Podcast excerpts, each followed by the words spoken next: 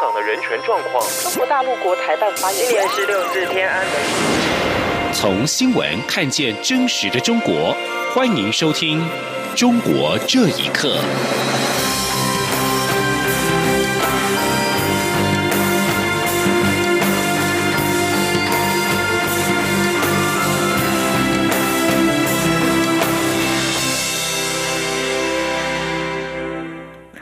各位好，欢迎收听《中国这一刻》。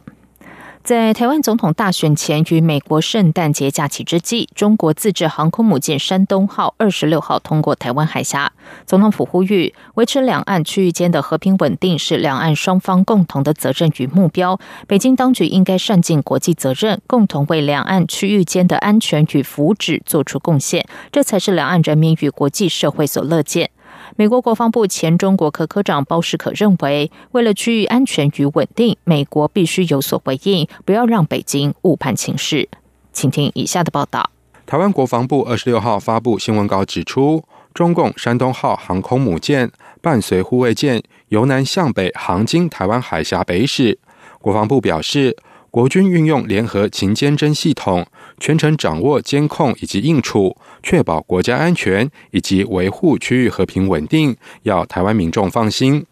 山东号号称是中国首艘自制航空母舰，十一月首度行经台海，二十六号是二度穿越。对此，美国国务院二十六号敦促中国不要从事任何会危害台湾安全、涉金体系以及人民的胁迫行径。美国国防部前中国科科长包士可告诉自由亚洲电台，历史记录显示，中国从未放弃影响台湾的民主发展。但是这一次的时机点选择是美国在放假期间，为了区域安全和稳定，美国必须有所回应，不要让北京误判形势。包士可说：“Most of the U.S. government is either on vacation or asleep or something, and won't pay too much attention to it. But 假期期间，多数美国政府单位都在放假或是休息，对台湾海峡上的活动没有太多的注意力。但是我相信五角大厦应该有。我认为接下来会有一些评论或回应，而我希望在台湾的总统大选之前，能看到美国很快的派出航空母舰到台海。专门研究中国国防政策的政治大学东亚研究所名誉教授丁树范。受访时表示，随着中国军力发展，解放军舰艇航行台湾海峡并不出奇，也没有刻意走到东边来耀武扬威一番，只是想借此对台湾选情造成一些影响。这对北京来说已经是经过一番算计了。回顾历史，每逢台湾总统大选前夕，中共解放军总会有动作，而美国则多次派出航空母舰应对。一九九六年三月的总统大选投票前夕，解放军分别多次在台海试射飞弹以及军事演习，美国则两度出动航空母舰，并且派遣尼米兹号以及独立号航空母舰战斗群部署在台湾东部海域。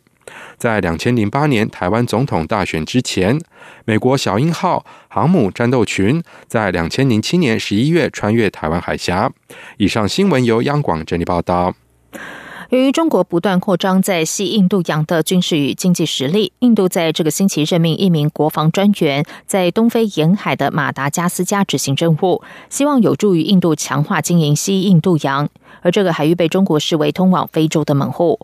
印度时报今天报道，印度政府本周任命一名国防专员在马达加斯加执行任务。印度外交部本月初把西太平洋地区国家也纳入印度洋。地区地区司之后做了这项决定。印度洋地区司负责的范围还包括斯里兰卡、马尔蒂夫、摩里西斯以及塞西尔。这也代表印度外交部印度洋地区司现在负责位于西印度洋的马达加斯加、葛摩联邦和法属牛利旺等地的事务。报道指出，印度和马达加斯加和葛摩联邦签署国防合作协定之后，进行这项国防专员的任命。西印度洋被中国视为是通往非洲的门户，不断加大在这个地区的军事和经济影响力，让印度倍感威胁。印度政府希望上述种种的措施有助于印度战略性的进军西印度洋。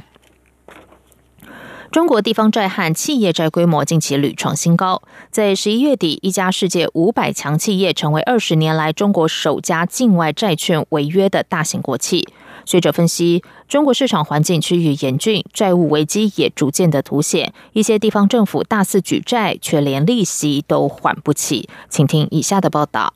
根据自由亚洲电台报道，中国最高人民法院本周邀请了中国司法部、发改委、央行、证监会等机构召开全国法院审理债券纠纷相关案件座谈会。会议纪要指出，中国债券市场近年出现了经营不善、盲目扩张等违法违规事件，全国法院必须防范以及化解相关金融风险。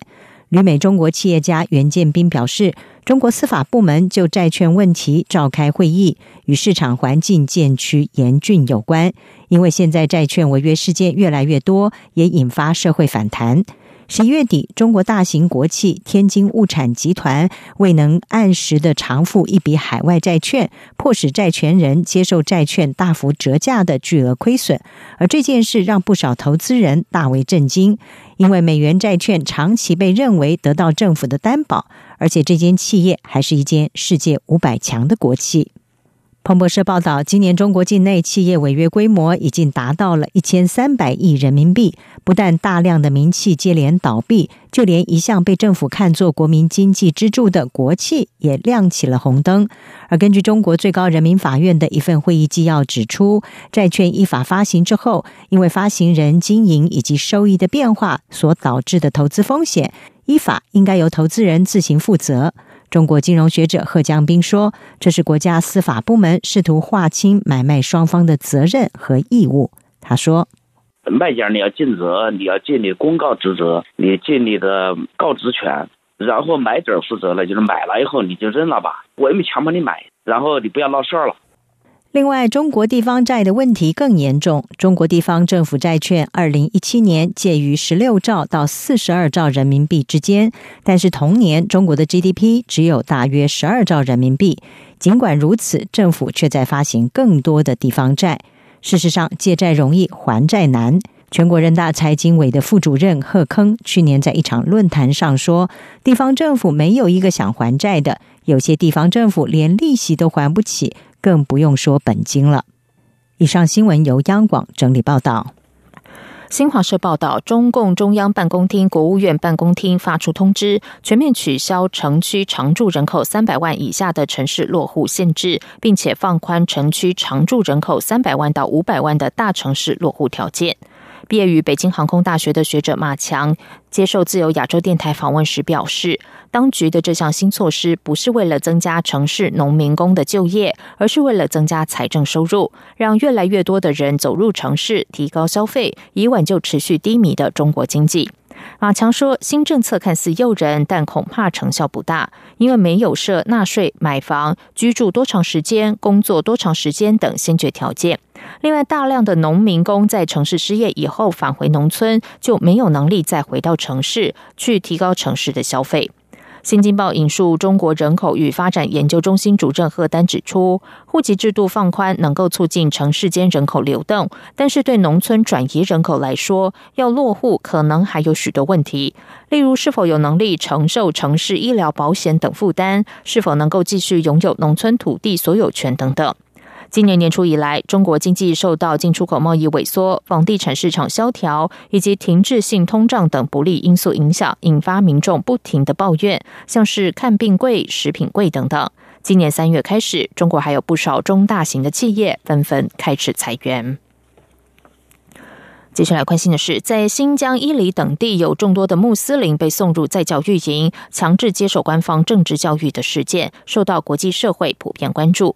一位从在教育营获释、日前抵达哈萨克的穆斯林霍子表示，他是因为去清真寺做礼拜而被捕，而且即使获释外出也需要经过官员审批。世界维吾尔代表大会指出，这种做法严重践踏了人的基本权利。请听以下的报道：被羁押在新疆塔城在教育营一年九个月的哈萨克族穆斯林霍子日前获释，他近期从新疆塔城离开，抵达哈萨克。霍子二十六号接受自由亚洲电台访问时披露，当局抓他的理由是他去清真寺做礼拜。根据海外哈萨克人所提供的新疆群众外出请假审批表，显示当地居民外出必须经过多个部门官员签字同意。霍子也证实此事。他说，从教育营获释后，每一次外出前都要向社区官员提交请假审批的表格。他说，群众要填这个表，尤其是这个培训中心出来的那些人，一定要填这这这个表。去的每个村。每个乡也要填这个表，你你不填这个表，你出去别的地方把你抓回来，他们不配的话，你就去不了了。这三个领导，就那个我们市区领导、哈拉布拉镇领导，然后就是我们市区的那个小组长。霍兹表示，如果村民违反规定外出滞留不归或延迟回村，就会被送到政治再教育营羁押。